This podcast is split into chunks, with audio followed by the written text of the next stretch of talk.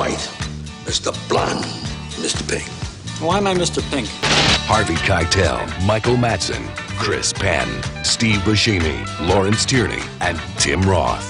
They're the Reservoir Dogs. Yes, I'm stuck in the middle with you. And I'm wondering what it is I should do. It's so hard to keep this. Hello there y bienvenidos al Videoclub, donde en medio de estantes llenos de cintas VHS discutimos a fondo películas clásicas que marcaron nuestra vida, clásicos de culto y uno que otro churro. Nosotros somos Brian Fett Mero Diego. Hans González. Y Goyo Díaz. y no, no es un fantasma, no es una ilusión. Aquí está presente Hans González de vuelta en el Videoclub después de una corta ausencia, pero bienvenido de vuelta. Hans. Que tra- traía un arraigo domiciliario. de paseo por la galaxia. Pero bueno, entonces, este, en esta edición de El Video Club eh, vamos a iniciar un nuevo mes porque ahora sí ya estamos en agosto. Vamos a eh, dedicarle un mes temático también a agosto, que en este caso vamos a denominarle como el mes del director. Y por voto popular, que hicimos ahí una encuesta en el grupo, que por cierto, gracias a todos por participar, hicimos una encuesta de qué director les hubiera gustado que platicáramos durante el mes de agosto, y pues el gran ganador fue Quentin Tarantino. Y por eso, pues durante todo el mes de agosto vamos a estar platicando de sus primeras cinco películas. Y pues como tal, vamos a empezar hablando de su primer película, su ópera prima, que en este caso es Reservoir Dogs o Perros de Reserva, como la conocimos aquí en México. Y pues bueno, o sea, ¿qué podemos empezar diciendo esta película? ¿Les gustó Reservoir Dogs? Goyo. A ver, sí, Goyo. No, no, a mí me gustó. eh, es Ya- una película. dos. Sí, no, y son varias las Conteo, que me así gustan. que- Yo, yo creo que lo primero que vi de Tarantino fue Pulp Fiction. Pero me acuerdo mucho que cuando conocí a Hans hace ya algunos años, eh, Perros de Reserva eh, es una de tus películas favoritas, ¿no? En general de todas las películas. Sí, sí. eh, porque, bueno, vo- voy a platicar. Me gusta, sí, sí me gusta, me gusta mucho. Creo que tiene muchos elementos que, que la hacen muy atractiva y que como director hace cosas muy buenas. Por ejemplo, desde la construcción de los personajes, eh, la, la forma en la que va desenvolviendo la historia, cómo la va narrando, eh, algunos elementos que meten cierta tensión, eh, el dilema del policía, el asunto de la música. La música es extraordinaria porque está súper justificada y está, eh, ya es icónica, ya son clásicas estas escenas. Eh, pero también Quentin Tarantino es bueno para hacer escenas extensas de diálogo e- en una mesa, en un salón, en una silla. Diálogos 5, 10, 15 minutos y son interesantes. Empezando por la escena inicial donde están desayunando y están en una charla común y corriente discutiendo El tema de la propina. el tema de la propina, Madonna. hablando de la canción Like a Virgin de, de Madonna, eh, Tarantino en este personaje que es Mr. Brown, me parece, diciendo, no, no, no, les voy a contar de qué se trata esta, esta, esta canción, realmente tiene una connotación sexual. Empieza ahí, entonces está la cámara dando vueltas en esta conversación, van al tema de las, propinas, están platicando, y ahí es donde tú empiezas a, a- a- a- como espectador decir, ¿por qué se refieren, hey, Mr. Pink? Hey, Mr. White. Y ya desde ahí eso ya te empieza a que te hagas preguntas. ¿Qué está pasando? Entonces, ese diálogo, eh, ya después de que viene el tema de que pagan, la frase y la explicación de Mr. Pink donde dice, ¿sabes qué es el esto? violín más pequeño del mundo. Que es retomado por Don Cangrejo en Bob Esponja. Que de hecho está padre porque creo que mucha gente cree que a lo mejor la expresión o el chistecito viene de ahí. Sí, y sí lo pues no. creen. Y seguramente Tarantino lo debe agarrado a otro lado, pero es de curioso la ver cultura popular. cómo la referencia ya estaba desde el 96, creo que fue la película. ¿no? O antes. Creo Sí. que es an- antes. Creo que es de antes. Sí, aquí tengo el dato, es del 92. Sí. Y empieza la canción de Little Green Bag. Tin, tin, tin, tin, tin, tin. Entonces viene esta, y ahí empieza esta secuencia de los créditos iniciales, la, la- la presentación de los perros de reserva. Corte A, utiliza este elemento de la radio en este universo donde algunos dicen que está conectado este universo con el tema de Pulp Fiction. Y es interesante porque utiliza esta pantalla negro con el radio de, sintonizado en un carro y que te va llevando y que entonces eso te mete a la escena. todos esos elementos, pues ya prácticamente, aunque son tomados, vamos, aunque no los inventa, pero los ejecuta de una manera magistral. Sí, él toma lo mejor que ha encontrado de la cultura pop y la introduce en sus películas. A mí me parece todo esto que acabas de comentar maravilloso. Por ejemplo, en esa canción introductoria donde todos van con su traje negro, su camisa blanca, su corbata negra y el hijo del mafioso con su chándal, ¿no? Con su pants, este, cadena. con su cadena al estilo de Los Sopranos. Este, me, me encanta eso, ¿no? Eh, y me encanta mucho la conversación que tienen sobre los meseros, porque odio a Buscemi cuando empieza a decir que él es una persona que no quiere dar una propina y se justifica como todos esos scumbags y no, no sé cómo, cómo le puedo decir, patanes que, que no dejan propina. Yo, porque he sido mesero, me identifico mucho y me gustó mucho cómo menciona, eh, cómo empiezan a hablar también de la cuestión salarial de los Estados Unidos, cómo el trabajo de mesera en Estados Unidos es una manera en que las mujeres que no pudieron acceder a los estudios universitarios normalmente porque se convirtieron en madres solteras, tienen, es la manera de ganarse la vida, ¿no? Y, y me gusta mucho cómo ellos em, ya no son los personajes unidimensionales de todas las películas anteriores a Tarantino. Tarantino empieza a darle un valor al personaje, no a los criminales, a los personajes em, que viven en, est- en estos submundos o en estos mundos que, que nunca veíamos porque siempre se hablaba del mafioso o de los buenos, pero no se hablaba de los que tenían que ejecutar este, las acciones encomendadas por, por los grandes capos, ¿no? Entonces es como en Pulp Fiction cuando empiezan a platicar de la hamburguesa, pues son conversaciones cotidianas de los esbirros, de los villanos o de los criminales. Y me encanta cómo ellos, a pesar de que son criminales que roban, eh, tienen una conciencia social de clase.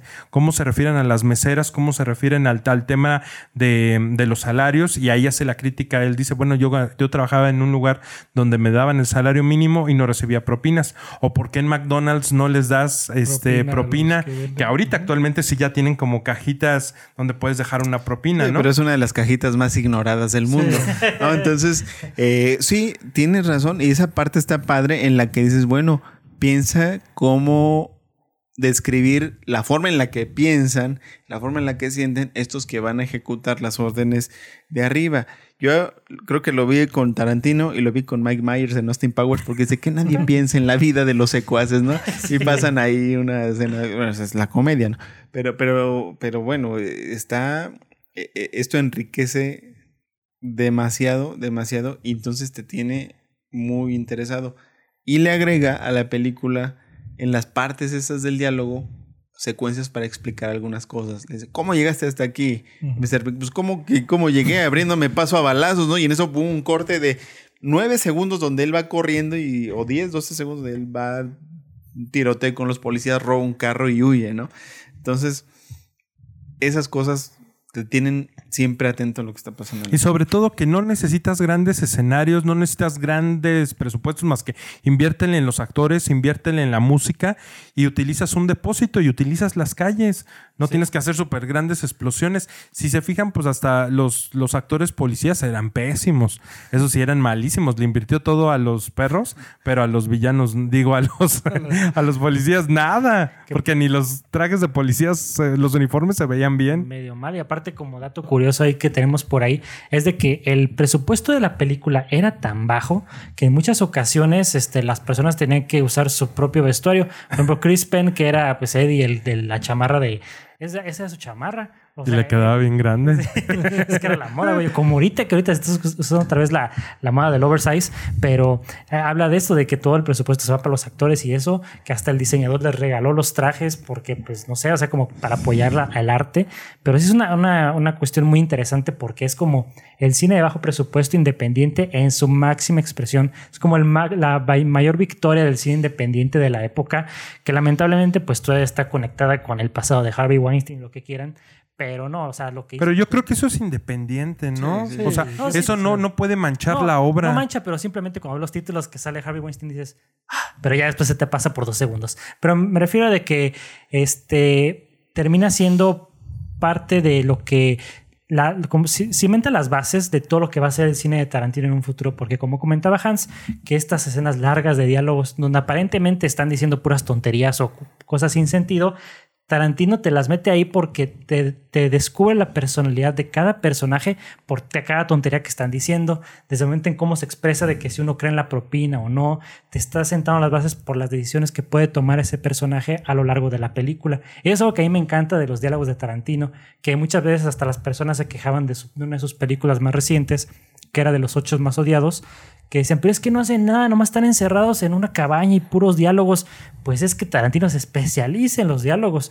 Y eso es a mí lo que me encanta. No sé qué te parece a ti, digo, también. Sí, Eso- no, digo, aquí se, se nota, como dice, no es un recurso que lo haya inventado él, más él yo creo que le pone eh, como que la cereza en el pastel de cómo lo sabe utilizar y aparte no se te hace aburrido, porque hay mucha gente, bueno, no sé ahora los- las nuevas generaciones que tienen muy poco... eh, no sé, Tolerancia, resistencia. Sí, y no, la atención es muy difícil a lo mejor que la pongan. No sé ahora cómo, cómo sea, ¿no? Con, con estas nuevas generaciones, porque tú la veías y como dicen, o sea, esa, esa plática eh, tan cotidiana, así de que, ah, y, y de la, explicar la canción de Like a Virgin y, y todo esto de la propina, o sea, dices, es interesante. Aparte, en la primera escena, mi esposa no la había visto, este, yo hace mucho que la veía, la verdad no me acordaba mucho de ella, eh, y me decía, ¿son malos o son buenos? Porque al principio no sabes.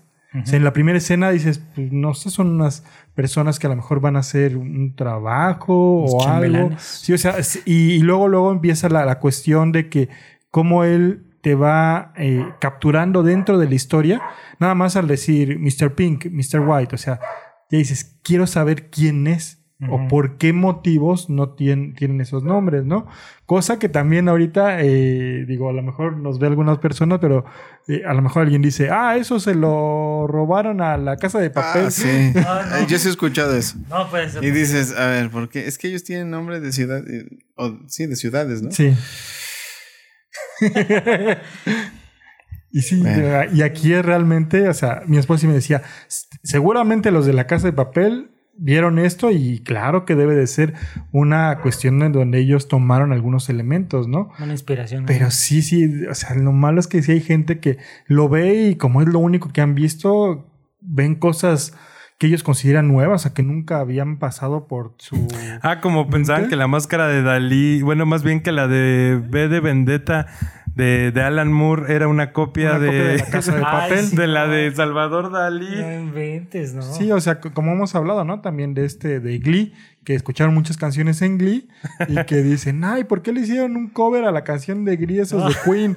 Y dices, no puede ser, o sea, Esos de pero bueno. Son muy atrevidos. Pe- Pero es muy interesante el ritmo que maneja, aunque no es un ritmo dinámico, pero no se te hace lenta la No, película. no te aburres en ningún momento. Me, me gusta que sabe manejar muy bien los tiempos y que también no es de esas películas en donde te tienes que esperar hasta el final para descubrir cuál es el desenlace de todo este eh, pues meollo de que cuál es la persona que los está o que, eh, que está El infiltrado, espía, ¿no? Sí, Como el un espía. sí. Entonces es muy interesante toda esta parte y, y creo que lo sabe manejar de una manera espectacular Tarantino y más siendo su ópera prima, ¿no? O sea, es algo que, que dice, no le importaba, yo creo que es algo que seguramente a la fecha lo sigue haciendo, o sea, no le importa si funciona, si no le funciona, o sea, siempre se ha preocupado por tener excelentes actores, creo que eso es lo principal, y, es, es fiel a su historia, creo que eso es algo muy importante. No sé si, bueno, casi siempre él es productor, ¿no? Eh, ahorita ya, pero digo, yo creo que él nunca sería como para hacer una película, no sé, de donde un productor le diga, tienes que cambiar esto. No, él no esto". deja que le toquen los guiones. Y No. aparte, tras su éxito, pues ¿quién le va a decir que no? Que ya no, no puede hacer eso. No, pues él ya tiene todo el camino Sí, recorrido ya, ahí. ya en este punto creo que no está eh, para algo así. No, ya no. Pero otro de los recursos que también digo, ah, qué bien lo hizo, y lo platiqué en algún otro podcast, es que cuando el personaje de Tim Roth, que es el, el Policía infiltrado. policía infiltrado, Orange. se está preparando para infiltrarse, el que lo está preparando le dice, oye, pero tienes que llegar con una historia Ah, que sí. sea creíble. bueno. Y cuando él empieza a narrar la historia, que te la crea una peliculita dentro de la peliculita, que era como lo que decíamos que pasaba con Stand By Me, Sí. con esta narración, una peliculita dentro de la peliculita. Este, tú estás viendo la escena donde él cuenta y te pones tenso porque te dices, híjole, lleva un montón de droga. Y es Ay, totalmente ficticio. Y entraron los polis con unos Doberman. Y- No, con un pastor alemán. pastor. Ah, digo, con los pastor alemán, ¿no? Y esos perros pues, olfatean la droga. ¿no? Y ya le ladró. Y él está tranquilo lavándose las manos para que no sospechen y tiene la maleta. Dices, Lo van a agarrar y de repente dices, yo me dije a mí mismo, oye, güey, güey, pues es, es, es, es ficción. Sí. Y dije, y además es ficción sobre la ficción porque es una película, tonto, ¿no? Entonces, pero eso es magistral porque te pones tenso y dices, ah, era un cuento. No, y, y- y está increíble que, que lo prepara un como guerrillero tipo Pantera Negra, ¿no? Ah, sí, sí. Sí, porque incluso trae ahí la playa del Che Guevara cuando están platicando en el restaurante y le hace las referencias a los cuatro fantásticos. Y cuando vamos a la casa de- del espía policía, te das cuenta que ahí tiene un póster de Silver Surfer. Surfer. Entonces, que ya al final de la película ves en que se utilizó las imágenes de, gracias a Marvel por permitir las imágenes de, de- de estos personajes, ¿no? De, de Tink, o sea, la mole, porque Ajá. lo menciona en la conversación. Entonces, eh, a mí me parece bien lograda y todo va relacionado y dices, creo que ese momento decías que tal vez no tenía conexión con las otras, pero acuérdate, Hans, que después en Pulp Fiction resulta que Vince Vega es hermano de Big Vega. de Big Pero Vega. no, no sé en qué momento dicen que es su hermano. No, no pues sé. es por el apellido. Se- No, se- sí, dicen que es como en el universo, ¿no? Ajá, De- nunca se confirma. Porque Pero- este es Vic Vega y el otro es Vincent Vega, entonces Vincent como Vega. que...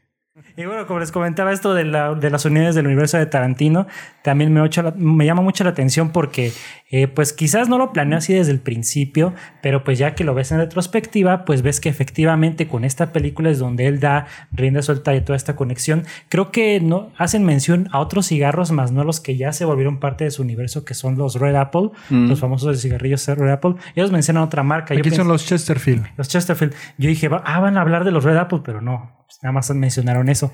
Pero también algo que, que me agrada mucho, que también se ve cuando está haciendo el proceso de casting, no sé qué tan involucrado, tuvo que haber estado muy involucrado Quentin de seguro, es la química que tienen los actores. Porque tienes a un veterano como lo es Harvey Keitel y lo- este señor que lo hace de Joe, que la verdad ahorita no lo recuerdo, tenía alguien que estaba en ascenso como Chris Penn, hermano de Sean Penn, pues a Steve Buscemi que también era relativamente nuevo. Y como dato curioso, este Quentin originalmente le iba a ser de Mr. Pink y que cuando estaba hablando con este Buscemi porque él quería hacer el papel también, dice, pues solo te voy a dejar que seas Mr. Pink si la rompes en la audición.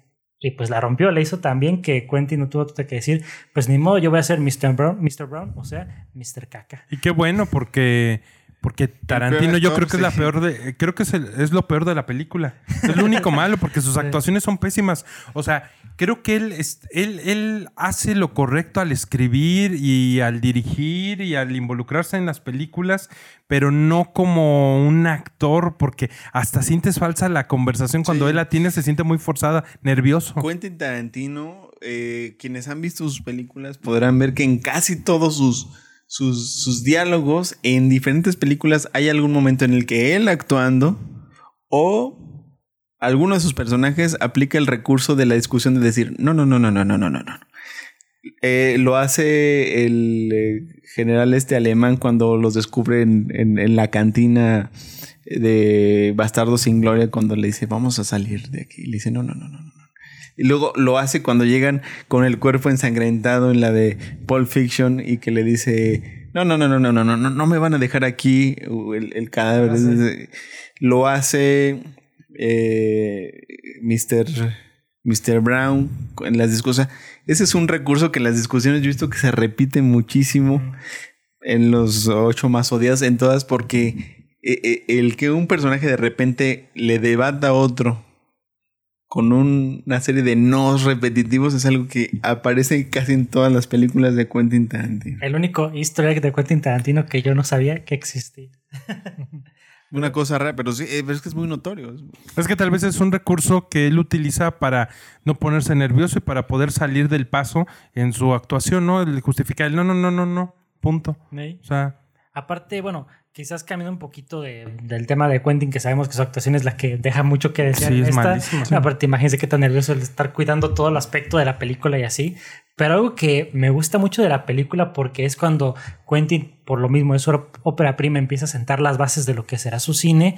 Él rompe las reglas de lo que es una película de un atraco, de un asalto al banco, porque es una película donde asaltan un banco, donde no se ve el asalto El al banco, se, se ve lo que la planeación, eh, lo que pasa desde antes, justamente antes, lo que pasa después y lo que pasa muchísimo después, pero no la acción en sí. Yo me acordaba de Point Break. O sea, de, de- de esa escena donde van a saltar y la tenía como muy fresca, o sea, la tenía muy en la memoria. Y, y ahorita que volví a visitar la película de Perros de Reserva, dije, es cierto, no, no, no hay esa escena. Porque me- está la especulación que lo que se lleva en el maletín Mr. Pink, que por cierto es el que todo el tiempo se la pasa diciendo, eh, seamos profesionales, no te voy a decir mi nombre, etc. y que a final de cuentas es el que se lleva el botín porque siempre trató de apegarse a las reglas que ellos mismos se habían al puesto. protocolo. Yo a mí me quedó la duda si en verdad logró huir, porque cuando se va empiezan a oírse patrullas. Yo siento que, que lo empiezan a Pues, perseguir. está la especulación de que eso que roban es lo que está en el maletín en la de Pulp Fiction cuando van Vincent Vega y Jules a- con estos chicos que le querían ver la cara a, a, a Marcellus Wallace, ¿no? ¿Se cree que son los diamantes? Es que tampoco sabemos si son diamantes o si es oro, no sabemos que es algo que brilla. Ah, es que todo es la, es la de los mayores misterios. Ah, pero brilla cine. como dorado, ¿no? Sí, en la. Sí, por- Oficialmente- porque en Community también eh, a Aves le dan un, Sí. Sí. un maletín. Así. Pero mira, oficialmente Tarantino dice que es casi lo que tú te imagines. ¿Tu Él- cartera? ¿Tienes la cartera de Pulp Fiction?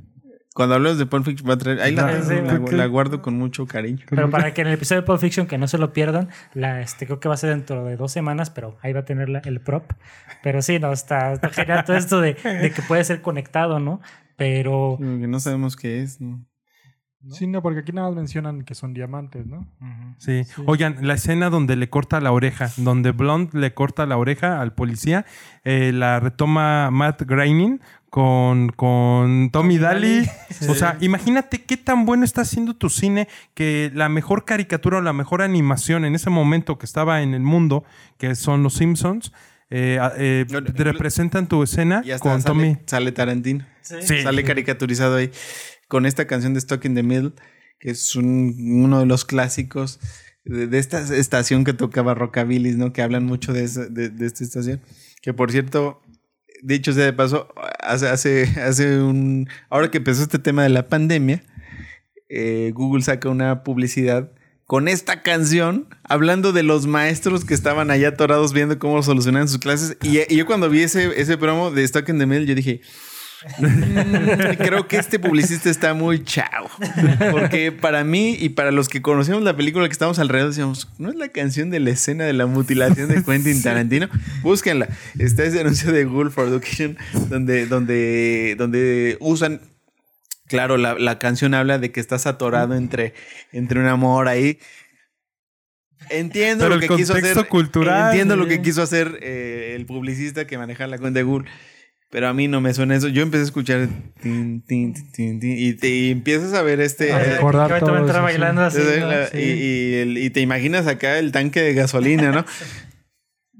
Pero bueno, Es Muy que eso- eso es desafortunado. no tener este. referencias. Sí, referencia, historia Claro. cultural, o sea, porque ahí es donde vemos que es importante que vean películas y no nada más nuevas, porque se está pensando... Cindy la regia.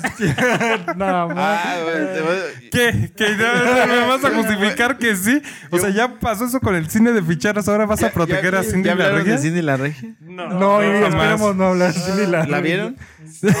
Yo sí la vi. Yo sí la vi, tengo algunos comentarios interesantes. No. No, yo no. Esperen en otro Sí, episodio. Yo sí tengo. Ahí es para que estén pendientes. ¿Por qué? Porque vi la de Ya no estoy aquí, que habla de una realidad de Monterrey. Sí. Ajá. Y luego Ah, bueno, Cindy la regia, sí. que Es habla la otra realidad. y es la otra realidad. Pero, pero Pe- Pero no, no manchamos a Pulp Fiction con Sí, Cindy no, la regia. No, a perros de Ah, perros de reserva. Sí. Yo nunca creí que en el podcast de Tarantino iba a salir Cindy la Cindy regia. la Regia, sí, sí, sí. Eh, Que esta conexión tremenda de Hello. No, pero sí hay que ver las películas para que no vayan a hacer. Sí, para que tengan esta, o sea, eh, historia cultural y que no cometan estos errores, Ah, sí. ¿no? O sea, eh, como dice Hans, aparte es muy fuerte la escena y creo que también eh, la relación Bueno. que tienes música con la parte visual. Bu- bu- un dato así. Muchos de los maestros dicen, ah, está buena la rola.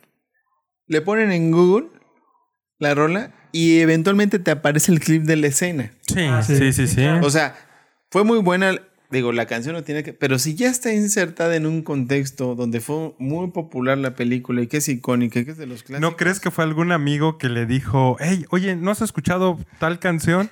Este, ¿Por qué no la ponla. pones? Y, Y que tal, "Mm". tal- No, ni no, siquiera no, la googleó, creo. la sacó No, directamente. creo. Yo creo que más bien, pues sí, los chavos que andan en estos La chaviza locada. eh, hay que entender algo. La verdad es que yo creo que el 80% de los creativos que ahorita están en las agencias deben de andar rondando entre los 22 y 20 28 años, ¿no?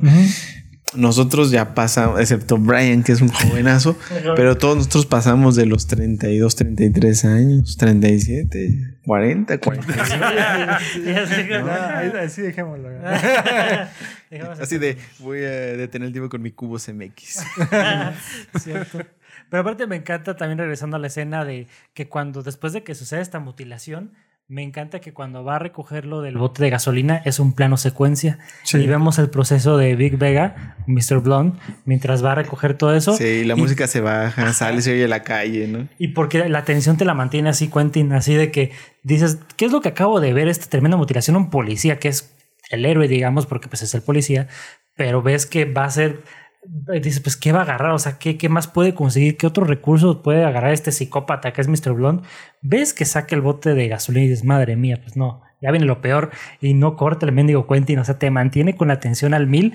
Y pues de esto es lo que nos va a llevar a la gran revelación de la película, que es donde todo este juego de quién es quién, quién es el traidor, una versión muy distorsionada de Clue, es de que te dice, pues, quién está infiltrado. O de Savannah. Savannah en The Office. Ah, sí. Sí. Que están todos así. Que es el famoso Mexican stand-up. ¿no? Savannah, porque eran de un juego que Ajá, que se está ubicado en Savannah, Georgia. ey. Y no, o sea, me encanta porque la revelación de cuando lo mata a este Orange, pues no hay mejor forma de, de quitarte ese, esa tensión que traes cargando desde que lo están mutilando. Eh, Llega el personaje este de Chris Penn y le dice, ¿qué, qué, qué- pasó aquí? Es que quería matar a ese policía. Le dice, ¿a este? Y lo, le dice, "Pa, pa, pa", y lo mata. sí. Y ahí dices, uff. Sí. Casi, No. casi como que de nada sirvió, casi, casi, pero... No, y se lo dice muy claro. O sea, tú estás diciendo que él me traicionó, el que aceptó la culpa por mi padre. Que estuvo Cuatro, cuatro, años. Sí. No dijo nada. Que tuvo la oportunidad de salir y que no le pasara nada. Se arriesgó. O No, sea, y, y es que aparte en escenas, pequeñas escenas, ¿cuántos serían? Unos dos, tres minutos, Sí, donde se ve la gran relación que tenía Como cuates. ellos dos, como Sí. cuates desde niños, o sea, como Sí. juegan muy pesados, están golpeando, sí, sí. o Como sea, hermanos lo casi, casi. justifican muy, muy, muy bien. Sí, sí, porque así es donde, eh, si no fuera por estos flashbacks así cortitos, estos cutaways, pues si fuera un director más inexperto, mira, a pesar de que supera prima, pues hubieran dicho nada más con el diálogo, pero no lo hubiera sentido genuino. Ves estas interacciones tan cortas como dice Diego y te la crees más y dices, híjole, entonces sí entiendo la manera de pensar de, de Chris Penn, de por qué está diciendo esto. dice, jamás lo haría. Es este, pues casi casi nada más le faltó decir que era su hermano, pero En alguna ocasión le preguntaron a Quentin Tarantino por qué la cicatriz que tenía Aldo Rain en Bastardo sin Gloria. Y él decía, bueno, todos los personajes que escribo, porque creo que le dedicó como siete años al, al guion de Bastardo sin Gloria. Dice, todos tienen su biografía, dijo. Y de hecho hay un texto escrito de cada personaje, porque ahí va toda su historia. Yo no dudo que es una práctica que él haya tenido, salvo los que sean más fans de Tarantino lo podrían explicar, pero que es una práctica de decir, ah, bueno, a ver, esto ya está escrito. Vamos a agarrar este pedacito para hacerlo guion cinematográfico y lo vamos insertando. Porque él, en alguna ocasión, eso sí me tocó escuchar lo que decía, que la construcción del personaje tiene mucho que ver y algunos de estos que dan talleres de guion y te, dicen, no, es que si vas a meter, aviéntate quién es ese cuate, ¿no? Hazte la biografía, porque ahí van sus motivos. ¿No? Entonces, si él realmente ha- hacía esto que, que- se ha platicado de cómo construye los personajes y que tienen su historia, pues cada personaje podría tener su película, ¿no? Yo creo que a él no le costaría nada hacer los spin-offs de sus personajes.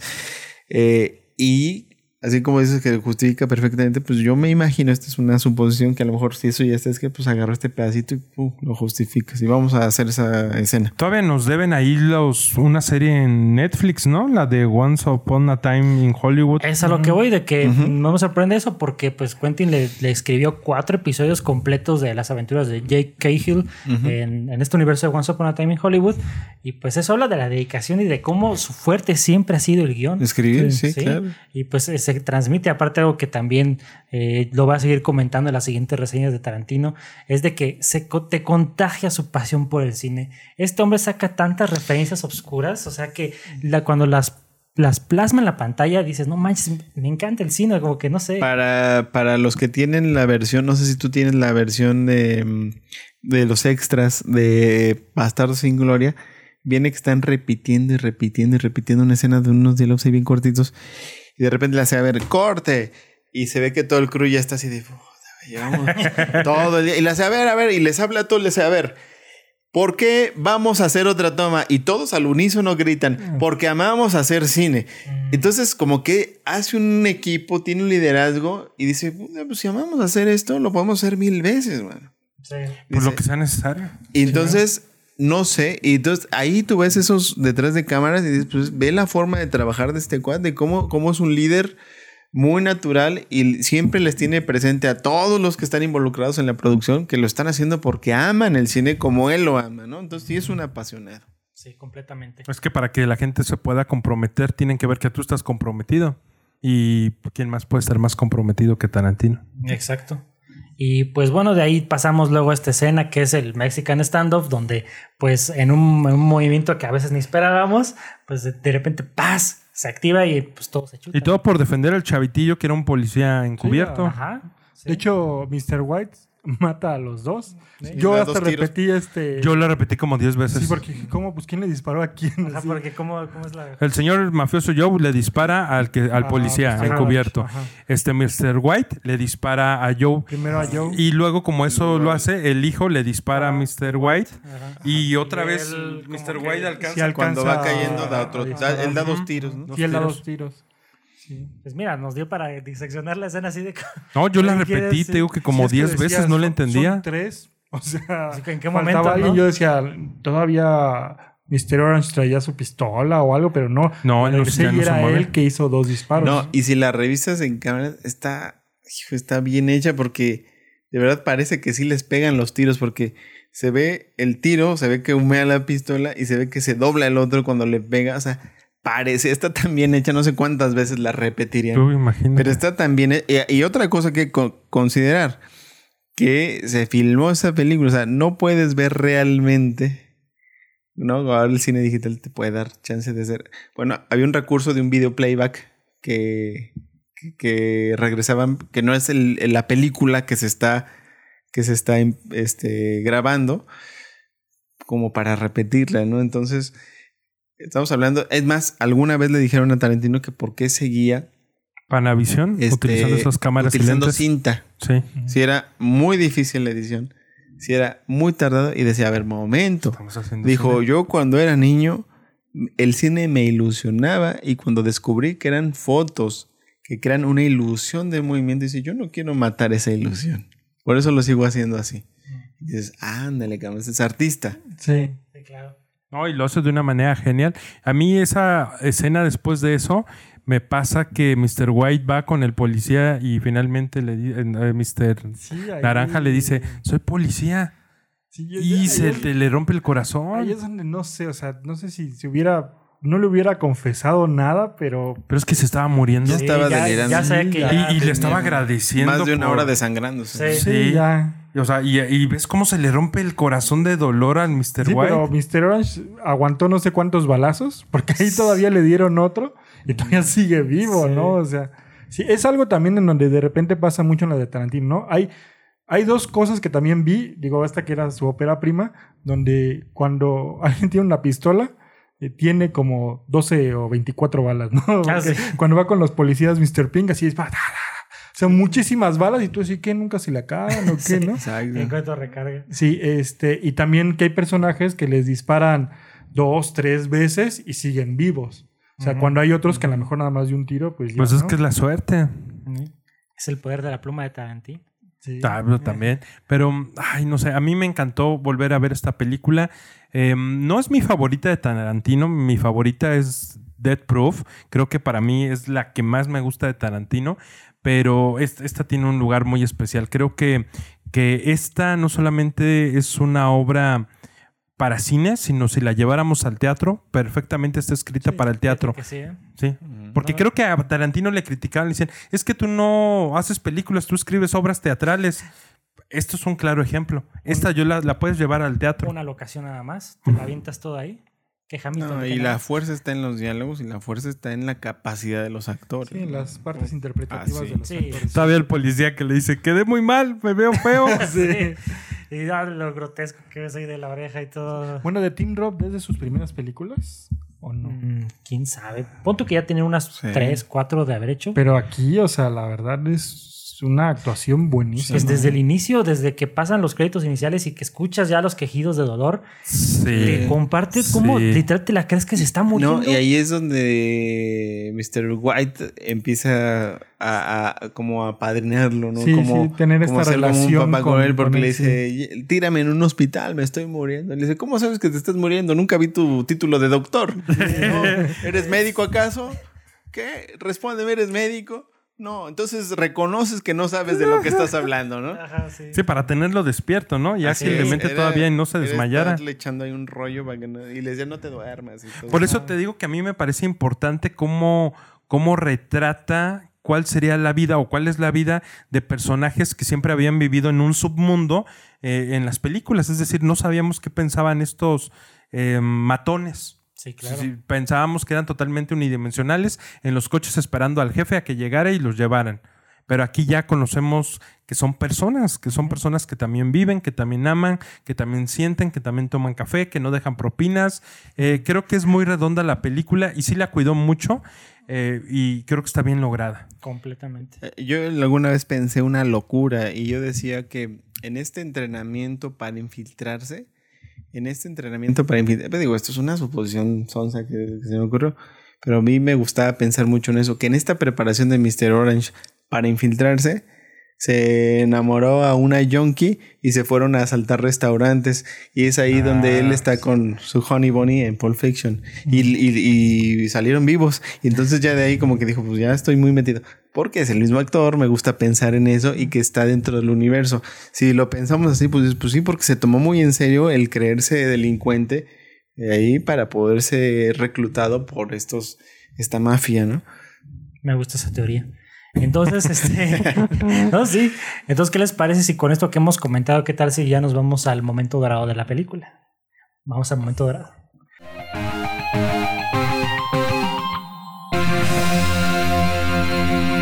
Y el momento dorado de Reservoir Dogs, Perros de Reserva, se lo lleva la escena de Stuck in the Middle with You. Esta escena donde vemos a Big Vega cometer esta atrocidad, esta mutilación al pobre policía, que sabemos que es un poco grotesca, pero ya por lo que comentábamos de la música que se ha vuelto tan importante la cultura pop, al menos del cine y todo, la hace digna de ser merecedora del VHS dorado y por eso se lleva el momento dorado de la película. Y pues bueno, esto ya nos lleva ahora sí que a la parte final de, de esta edición del videoclub, que es a las palomitas, donde decimos nuestra calificación de qué nos pareció la película. Recuerden, el máximo es 5, el mínimo es 1, o en el caso de Goyo, una vil masa de palomitas quemadas. Sí. Pero pues bueno, entonces comencemos. Este, ¿Qué tal contigo, Diego? ¿Qué te pareció? ¿Cuántas palomitas le das a Perros de Reserva?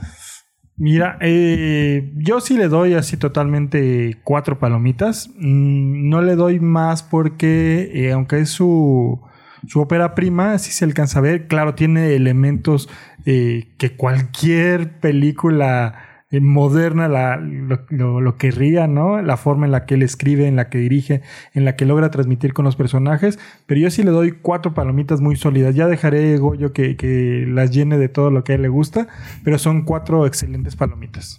Excelente. Entonces, de aquí nos vamos con Tío Hans. ¿Cuántas palomitas le das? Bueno, primero quiero decir que es una película que me gusta mucho, pero que sí tiene detalles de que, que después eh, maduraron en, en- en Quentin Tarantino.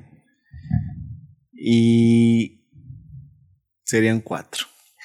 Serían cuatro palomitas. Pues sí, porque sí me gusta mucho, sí es extraordinaria, pero hablemos que, que cinco palomitas ya estamos hablando de volver al futuro. Claro, sí, sí. Es un lugar ahí para el Olimpo. Pero de ahí también me voy con, con mi opinión de las palomitas. Y de igual forma, yo también creo que esta es una, una gran película que te sienta las bases para todo el cine de Tarantino, como lo he repetido mil veces aquí en el podcast.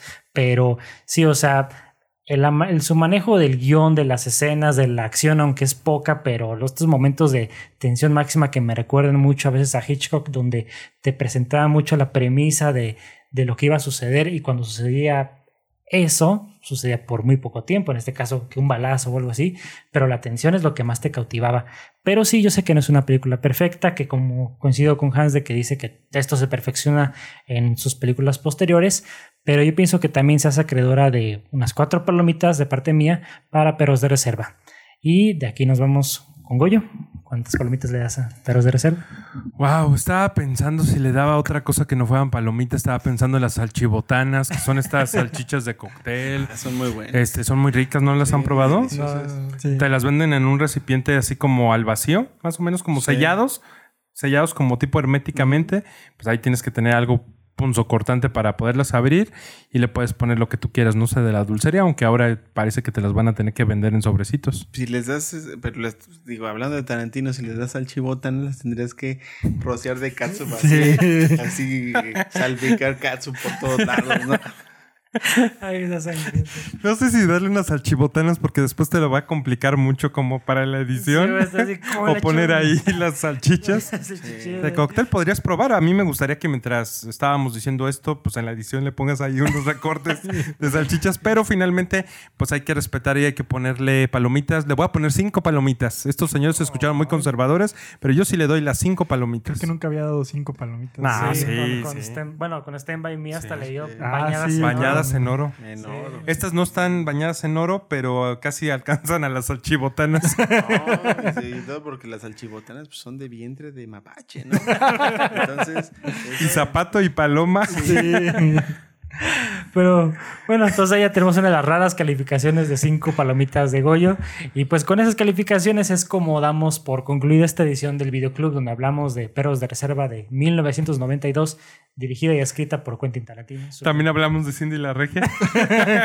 se coló por ahí misteriosamente. Fíjate qué impresionante que este se cuela en los podcasts de Tarantino. Es una cosa bárbara. Pero creo que a la señora sí les gustó Cindy la Regia. a las sí, señoras y a las jovencitas próximas a casarse. se conectan directamente. Escorridizas así en la regia. Pero bueno, entonces con, con estos pensamientos finales es como les damos las gracias por ver este video, por escuchar este podcast.